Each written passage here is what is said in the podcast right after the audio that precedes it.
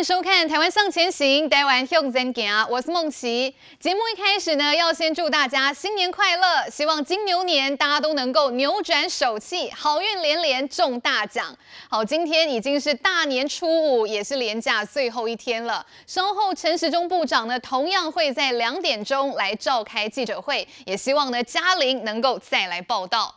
好，另外过年期间，马英九也是话题人物哦。马前总统喊话蔡英文总统，不要拒绝中国疫苗，也不要再讲什么武汉肺炎了。好，被绿营立委王定宇炮轰哦，说这个鼠年不是已经过了吗？怎么到现在还会有这种起尿气、嘎爆得这样的事呢？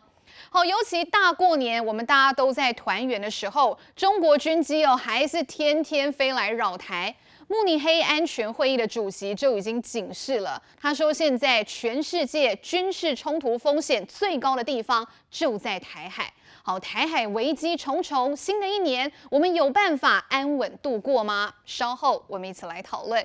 好，我们赶快来介绍的是今天的来宾。首先欢迎到是第一位，民进党桃园市议员杨家良。大家新年快乐，大家好。好，再来，我们邀请到是民进党台北新议员简淑培。孟琦好，大家新年快乐。好，再来左手边，我们欢迎到是资深媒体人邱明玉。新年快乐。好，大家新年快乐哦！接下来还会有资深媒体人温升温大哥，以及国民党新北市议员叶元之也会加入节目讨论现场。好，我们赶快先来看的就是大年初五，希望等一下疫情能够再加零。好，指挥中心是已经强调哦，如果一切都非常顺利的话，那么部桃呢最快这个礼拜五就可以全面来复工了。赶快来看一下完整的报道。群聚事件也准备告一段落，陈时中特地预告全面营运时间就在初八，最后再到布桃里面做一番的一个大家的一个巡检，初步是预定二月十九。一月十二号，案八三八医师在布桃染疫开始，陆续扩大成为二十一人确诊的群聚事件，不但一名患者因此死亡，甚至还有护理师一家七口通通染疫。整起事件还有两人重症插管治疗当中。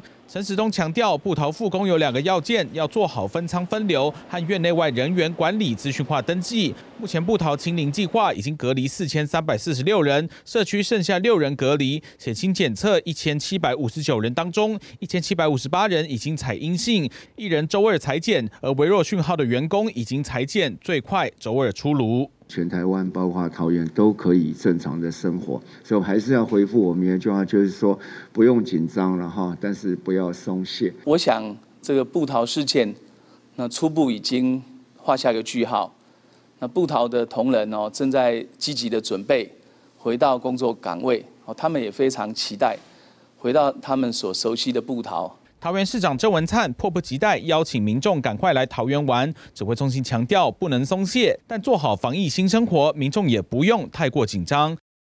好，这个布桃呢，如果要在这个礼拜五顺利复工的话，前提是一定要符合两个要件哦。第一个呢，就是这个院内的感控作为一定要做好这个分仓分流，一定要来彻底的执行。好，那另外第二个条件是什么呢？就是有关于人员的管理，也就是说，这个出入医院的人哦，不管是院内的人或是院外的，通通都要做到实名制以及体温的控管哦。好，有关于这个桃园的部分，我要先来请教桃。桃园的嘉良议员了，因为其实啊，现在郑文灿市长过年期间，现在广发了一个叫做“必桃令”哦，这个“必桃令”是必要的“必”哦，是说哎，欢迎大家多到桃园来走走，是不是？是没有错。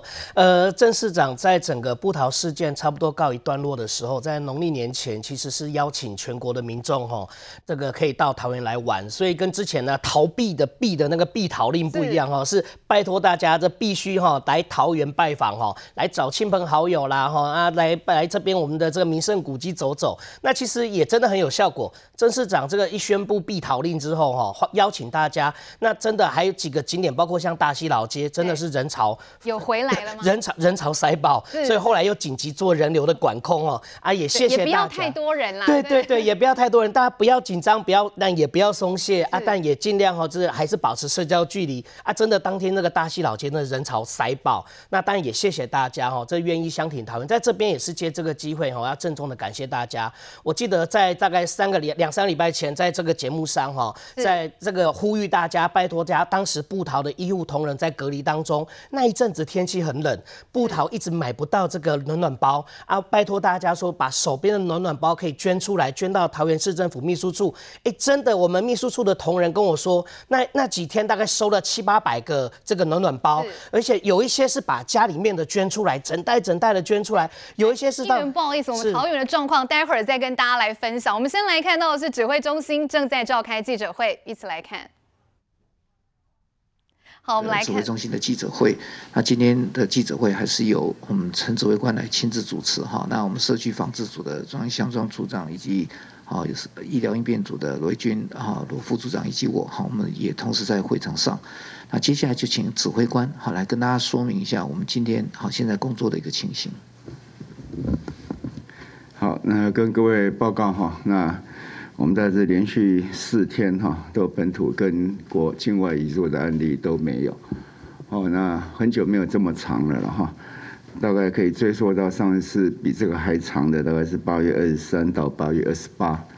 好，那是有连续六天，但更早还有更长，我们最长的记录我记得是三天嘛哈。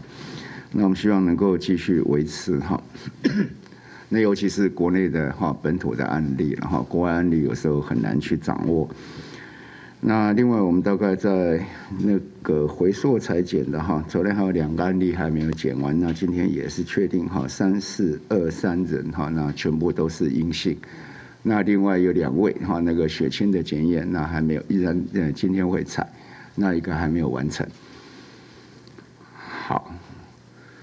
好，那今天 新年呢，大家 还是很高兴嘛哈。这几天都比较轻松一点。好，那有什么问题现在可以提出来？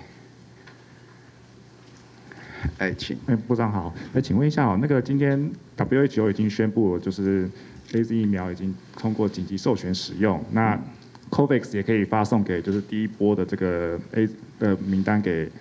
那个名单上的国家，这样，那我们有没有接到 COVAX 那个针对我们 AZ 疫苗有没有什么新的进度或是通知？这样，谢谢。好，还没有有联系嘛？好，我们请周所长跟大家报告一下。他现在还没有给我们说确切的哈一个疫苗的数目啊，但是已经有跟我们取得联系，好啊，但是这部分我们要巡游什么样子程序完成什么样子的文件，然后那边就可以配送疫苗出来给我们。他们有一些要求资料要在填报的了哈，那我们现在正在填报中。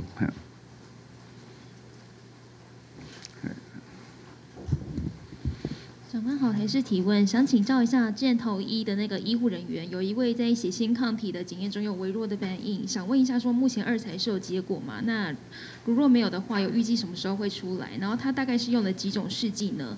然后另外想请教一下，是怎么看以色列目前接种辉瑞疫苗的这个成果？谢谢。嗯，刚才讲说我们另外一位哈，那现在采了，那检验结果还没有出来，好，那属于是医院的员工了哈，他不是哈相关的医护人员哈。然后第二个在以色列，那你说是以色列哈打疫苗的一个成果哈，那看起来哈慢慢有它的一个效果在，好，慢慢有它的一个效果在。那不过这个效果大概都没有办法反应得非常的快了哈。那以色列现在的情况，它近十四天还是世界上里面大概哈第以前大概二三名，现在已经退到第六名了哈。那最近的一次，我们今天的报告里面，以色列它的新增的案例是六千五百六十七例，六千五百哈。那每百万人哈，它等于是一个它的新增的案例了哈。那那。近七日，它在三万三千七百六十五。那近十四日是七万八千零四十七。好，那换句话说，它近七日哈已经比呃前面更早的七天哈已经往下在降。好，从十四天七万八嘛哈，那近七天在三万三。换句话说，近七天三万三，那近七到十四天就是四万五。好，现在事实上它的数目是往下降，虽然新增案例仍然蛮多的哈，那这个可能还要再看一阵子，比较看得清楚那个曲线到底怎么样的一个变化。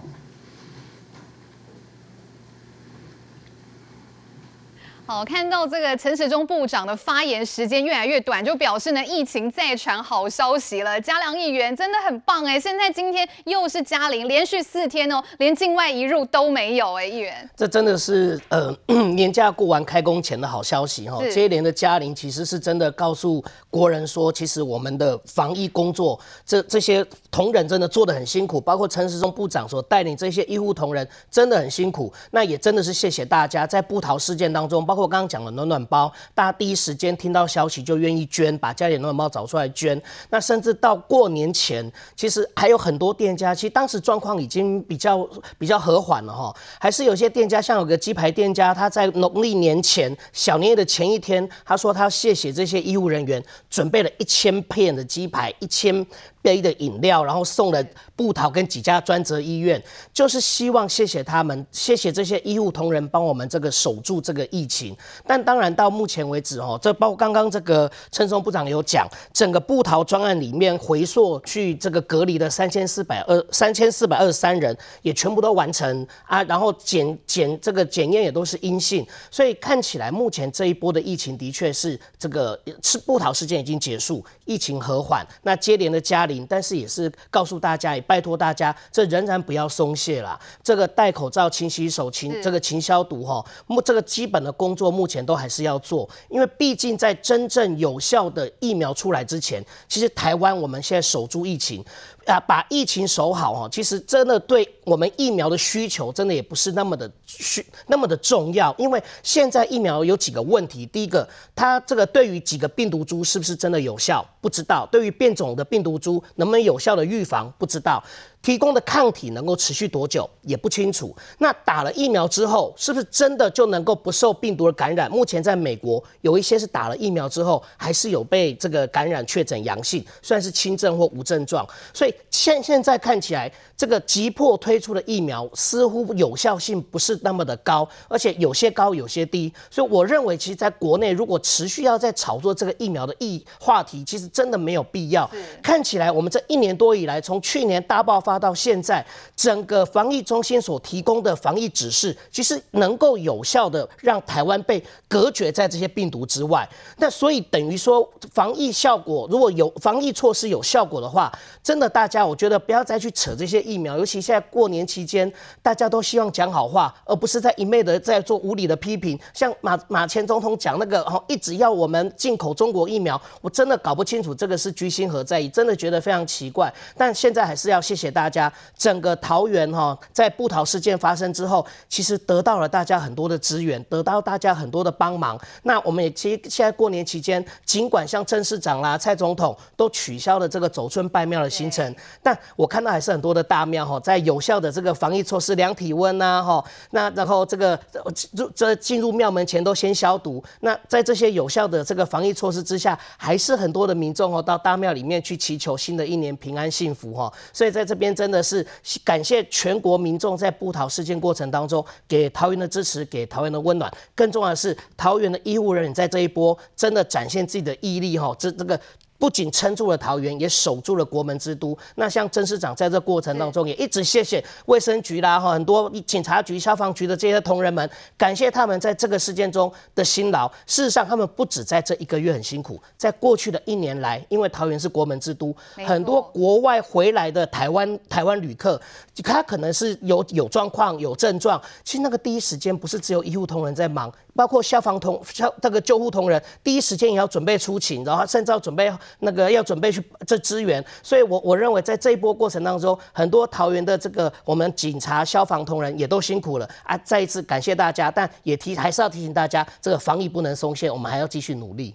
没有错，其实这个布逃危机哦，可以说是暂时解除了。对大家来讲，台湾真的是关关难过关关过。不过确实哦，这个过年要结束也不能够松懈。我们来看到小英总统哦，也有在脸书上面发文哦，因为今天就是春节连假最后一天，所以总统呢有四点提醒我们大家一起来注意哦。就是呢，如果真的要收假的时候，真的大家开车提早一下出门，那来避开尖峰的时段。那另外就是双铁啦、客运。目前是禁止饮食的，还有以及哦要注意及时的交通资讯，跟勤洗手、戴口罩来做好防疫。这个部分收假之前也要请教一下舒培议员，真的要再三提醒，不要因为说连续好几天加零就又松懈了。当然是，我都还记得我们在过年之前在节目上面，大家其实忧心忡忡，吼，就是对于这个即将到来的连假。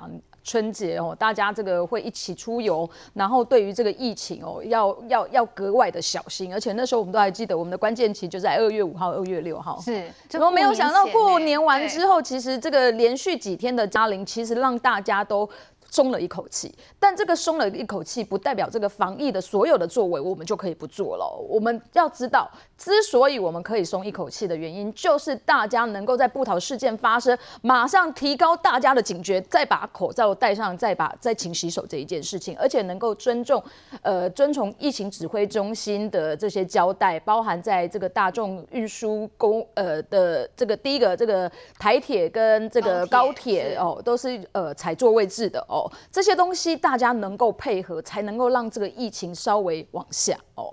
那当然就是说，桃园在布桃这一件事情，真的在第一线哦，这些这个医护，然后包含桃园市哦的整个市府的团队，那包含像嘉良呃像这样子的这个民意代表，其实都在第一线帮忙这些医护人员，还有安抚大家紧张的心情。那时候大家还记得吗？很多县市长出来说禁桃令，没当起。每当给头，如果那时候的歧视反而引起大家的情绪，觉得说我们桃园在第一线守护大家，守护的这么辛苦，为什么整个台湾反而歧视我们呢？然后大家口凶，这个互相抱怨、互相埋怨，然后不遵守这个防疫措施，反而反而有可能成为破口。哦，那很开心的是说，大家都知道。这个口水战绝对不是防疫第一战，防疫第一战应该就是要遵守疫情指挥中心的交代，然后一步一步的走哦。所以，我们今天大家可以走过，但就如刚刚所说的，全世界虽然已经有疫苗了，是。但包含以色列，虽然以色列今天有一个报道出来说，他们打了这个辉瑞的疫苗，这个防护率有高达百分之九十四，但其实他们自己的报道里面也有人打了两剂的疫苗之后，还是再受感染哦。所以这个病毒的状况其实是每每天都在改变，而且这个疫苗，因为大家都知道，它其实是非常非常短时间被研发出来的，是它的有效度、它的保护度、它的打了之后会不会再感染这些东西，都还有待观察。那台湾其实已已已经做了一个非常好的防疫措施，就是勤洗手、戴口罩，而且我们保持社这个社交距离。虽然对我们的生活造成了一定的不方便，但我们都愿意遵守。所以在疫苗还没有办法能够百分之百保护我们的状况底下，这样子的防疫措施是不能忘的哦。所以还是要提醒大家，所以总统也要告诉大家，其实。防疫工程是每一个国民，如果有一个人不愿意，大家还记得那个纽吉基斯吧？让大家非常非常愤怒。为什么？因为他就是在拍破坏大家的防疫作为哦。那除了这种不配合的动作之外，其实谣言也是一个防疫对防疫一个非常大的挑战。然后就是讲出不正确话，刚刚刚我讲的。这种避逃令这样子让大家人心惶惶，或者是一些政治人物对一些错误的防疫的讯息，然后导致大家对于疫情指挥中心的质疑，这其实都是在泡配，都是在破坏我们的防疫措施哦。所以我觉得新年新希望，希望台湾每一个人都能够平安健康，希望台湾能够继续这个遵从疫情指挥中心，让每一个人能够如常的过过生活。希望我们大家能够团结对抗病毒。没有错，如果希望每一天都能够像今天一样这样加零，那真的防疫措施必须要再延续。不过我们去年一整年为什么大家会过得这么闷呢？就是因为被疫情所拖累嘛。那就是因为中国武汉肺炎所惹的祸。现在中国的公信力真的分数非常的低。不过我们的前总统马英九过年还是不忘喊话蔡英文哦，要蔡总统不要拒绝中国疫苗。稍后回来，我们一起来看。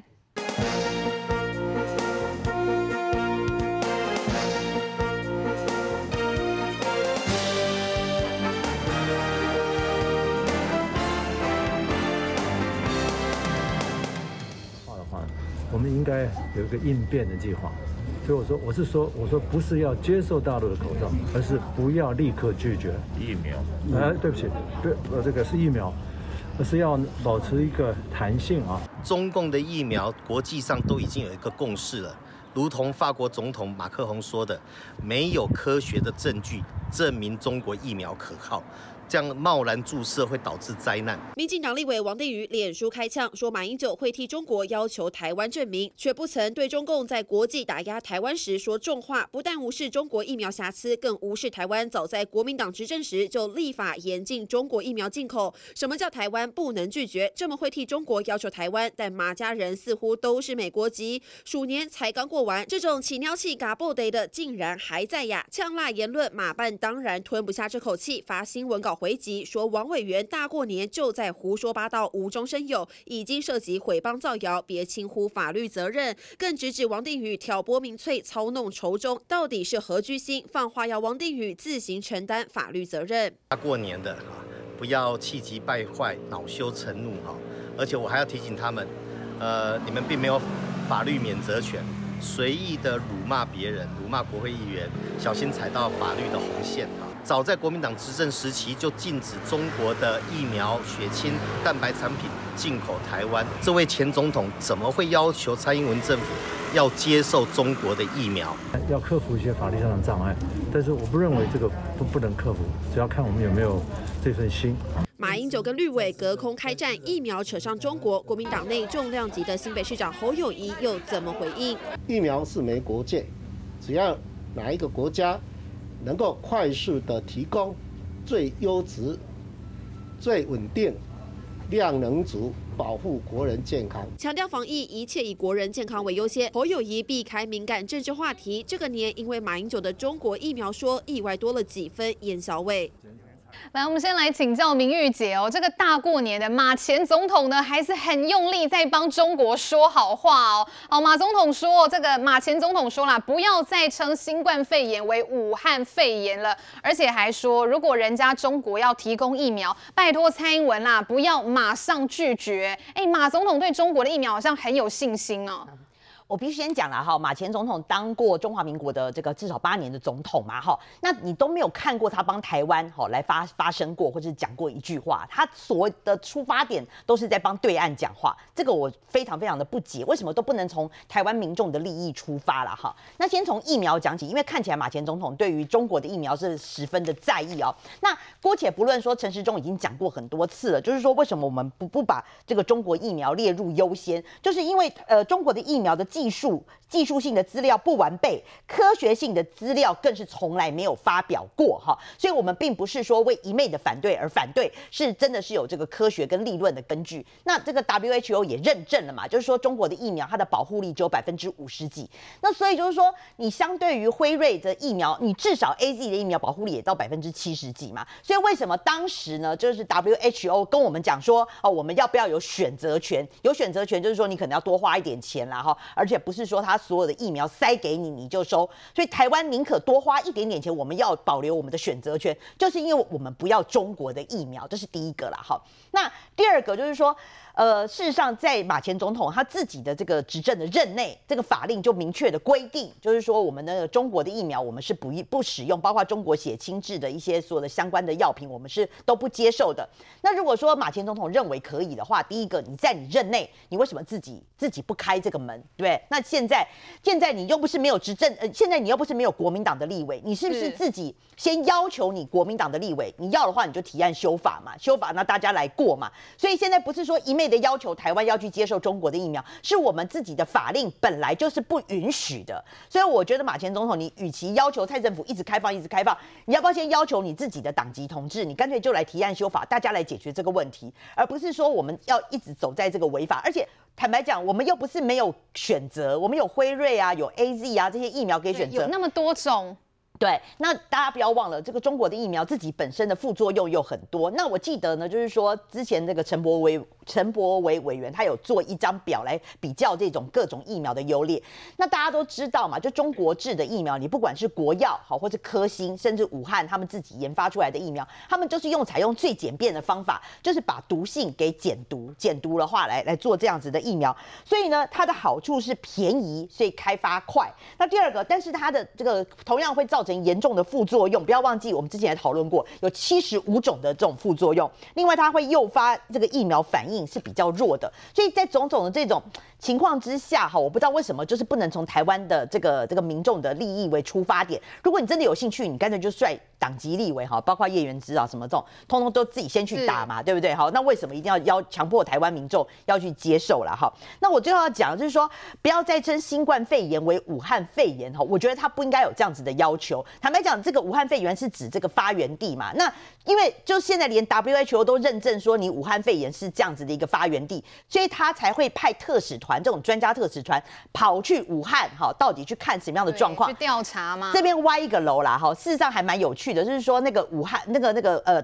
特使团 WHO 的特使团，他去去呃去调查了之后，他不敢在大陆讲哦，他回到瑞士之后呢，才找了 CNN 的记者来爆料，对，才敢讲。他讲说他去，他怀疑哦，怀疑就是说，事实上，二零一九年十二月的时候，就有至少有在武汉那边当地就有千人，千人就感染了。他不敢在中国大陆讲嘛，中国大陆讲他可能连出去都不敢出去。他回去瑞士之后，对，才去跟 CNN 做这样子的爆料。所以事实上啦，你武汉肺炎就是因为那边的发源地嘛，所以才叫武汉肺炎嘛。那所以你你说现在。那你问什么日本脑炎啊，香港香港脚啦，有没有？这这个乌非洲猪瘟都是因为它的这个发源地，所以大家去冠那样子的名称。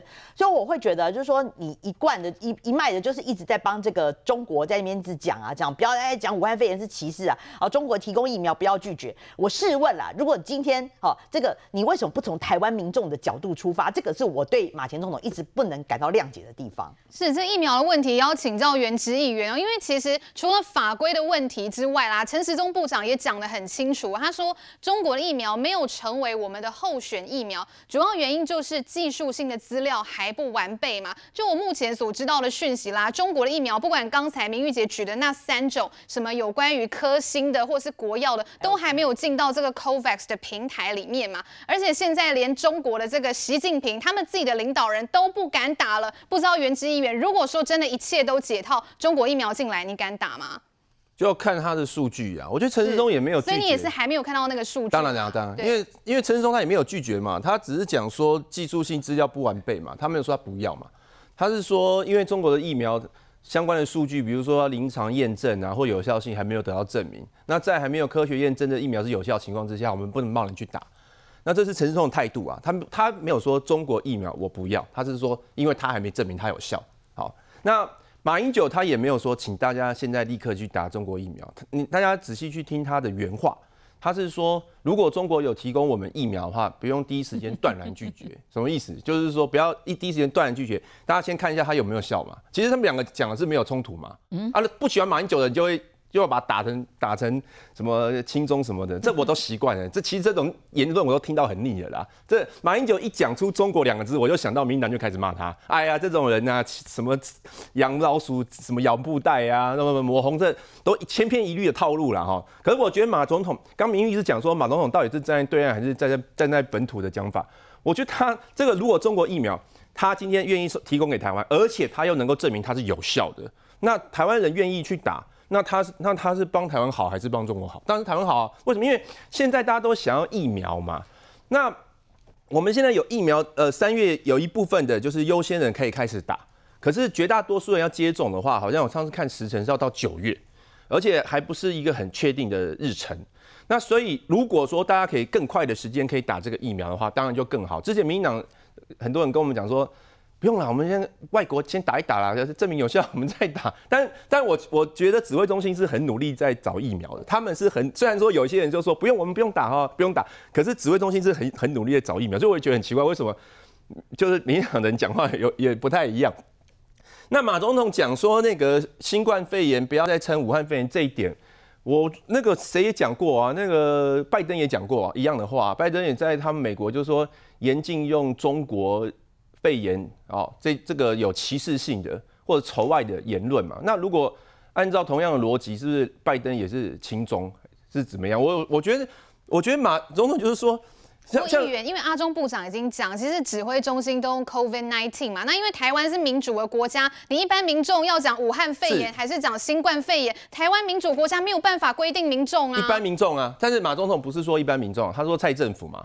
然后我记得那初三的时候，就是马总统赵少康跟江以诚他们有去有一个行程去参拜，记者也问赵少康这个问题，我赵少康就讲很清楚，他就是说蔡总统其实早就改口了，蔡总统在。好像在元旦的时候，他的演说里面，他就是用新冠肺炎。那指挥中心是用 COVID-19 嘛？那只有苏贞昌他是用武汉肺炎。所以蔡赵少康他也说，他直接讲说，只有苏贞昌他是用武汉肺炎。那赵是讲了两件事嘛？他说第一个，那个拜登也说不要用这种地名，就是中国肺炎。那台湾现在不是都说要跟美国的价值接近嘛？那为什么台湾就是硬要去唱反调？这是第一个。第二个就是说。蔡总统其实他的很多谈话里面，他也说希望能够跟对岸发表一个没有前提的对话。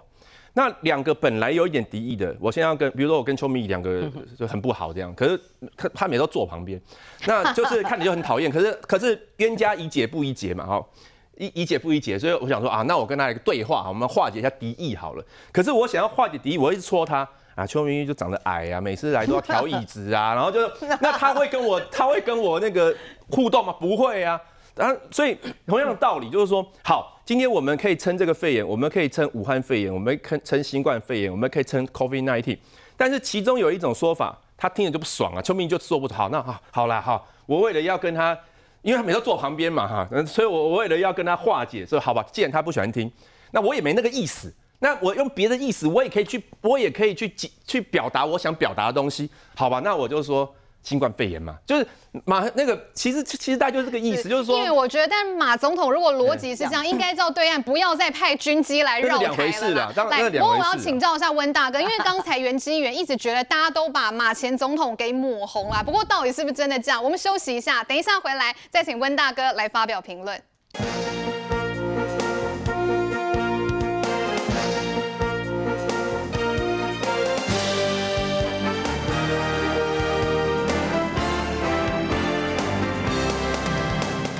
回到节目现场，针对马前总统过年的这一番言论哦，民进党立委王定宇哦，真的是气该被戏哦，他就说这个鼠年才刚过啦，但怎么这种起尿气、嘎爆的的人还在呀？好，不过温大哥，刚才这个国民党的原之议员认为说，这样哦都是在抹红马前总统啊。王定宇那个登在《自由时报》哦，这个是原文啊。其实仔细看啊，起尿气、嘎爆的。也没有什么恶意了，因为本来老鼠它就生性如此嘛，好，所以我们要了解说，王定宇当然他站在他的立场，他数落前总统一直在发表亲中言论，不知所为而何来，哦，因为我们看一下说武汉肺炎这个事情，这这一种的，呃，这都是今天的报纸啊，各位看。这这个全世界都在注意注意这样的一个焦点哦，注从他们这个前年年底就发现，结果居然呢、啊、一直把它当成最高机密，用这个名称讲起来是无什么挂代志哈啊，大家都要打趣过哈，你只要看马英九，大家听其言观其行，我实在不愿意再拿说过去金恩伟他解过踏马的这样的一本书，你就可以知道说。它里面举了多少有关马英九反民主的例子？但是呢，我们没不得不说，马英九其实啊，在台北市长的时候还讲了一些人话哦，有帮台台湾做了一点事。那个就是在呃有关这个反分裂法的时候，他特地啊召开啊请各县市长一起来说他反对，好像只有只有这件站在台湾这一边，其他好像都是。就像这本书书名写的，北京说了算，他现在根本几乎都在跟北京好像在呼应，所以我看这两天媒体甚至还在讲说，他这样子露出马脚，到底哦这个这个相公舞剑哦，他到底是呃想要干嘛呢？我强烈怀疑了，他执政八年之后，这里面其中有一段他写到马习会。他似乎很希望再续前缘，所以国民党现在算是呃群雄并立了哦，很多人说要角逐党主席或选总统，他很可能到时候会露出马脚。根据宪法，根据国民党的党章，马英九是绝对可以啊，算是说啊，工字不出哦，如天下河，大家把他拱上来。所以啊，我觉得他新春，他大年初二还跑去苗栗的马家庄啊，通宵的马家庄，结果呢，过去呃当总统的时候或当台台北市长的时候，他去那边发红包啊，至少都一两千人以上了。排到中午都花不完。对，这一次大概只剩下四五十个，哦，小猫两三只，那就很奇怪了嘛。就奇怪你，你明明知道你已经卸任了，你也知道说，呃，人气已经跌了，你还在跑到这个福丰堂。福丰堂搞不好马马英九到现在还不晓得为什么马家庄叫福丰堂。福丰堂就是在西安旁边的一个县。这个福丰堂啊，我去过。它是算是呃回教徒所在，那姓马的他们有这么一支族族群到苗栗落脚在通霄，所以他那个主错叫福丰堂，可能到现在马英九还不知道福丰堂是什么，他还跑去那边在发，所以你也晓得说这个人本身他可能为了呃在执政八年设想吧，当然了，如果他在执政八年哈。台湾的海啊，哦，到时候不是说这个这个这个疫苗进来了，搞不好那那些陆客啊，一条龙什么都都过来了，所以啊，我希望这个不要成为噩梦。来，马前总统这一番话到底呢是在盘算什么？舒培议员，到底马前总统是为我们台湾人好，还是说真的在抱中国的大腿啊？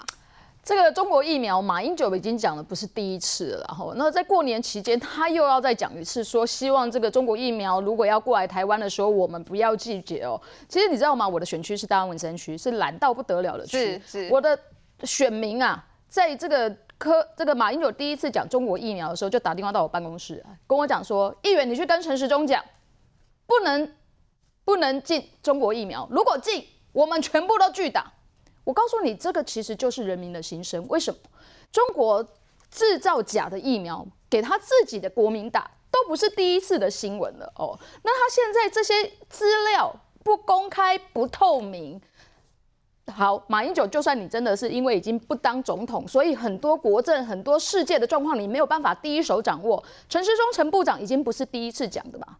你不应该好好去研究一下吗？你的英文能力那么好，你要去调世界的资料，有这么困难吗？你当然非常简单，但为什么马英九不愿意，还要一而再、再而三的讲？所以绝对不是叶元之刚刚讲的说啊，就是你们马只要马英九一讲一讲中国疫苗，你们绿营人就就说他抹红嘛，就抹红他说给他扣红帽子嘛？不是嘛？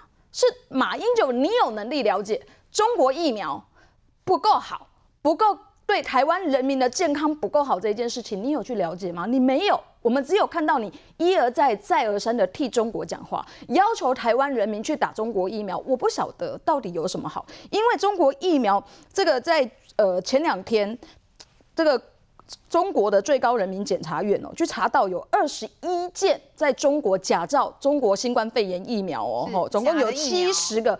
七被已经抓了七十个嫌犯了，哦，那这些疫苗有一些是这个呃打打生理食盐水的，有一些就是开水的，那这些事情其实一而再再而三发生。马英九，你不用去了解吗？那你不了解这一件事情，你只能一直在帮中国推销，大家当然觉得说你在帮中国讲话啊，对不对？然后。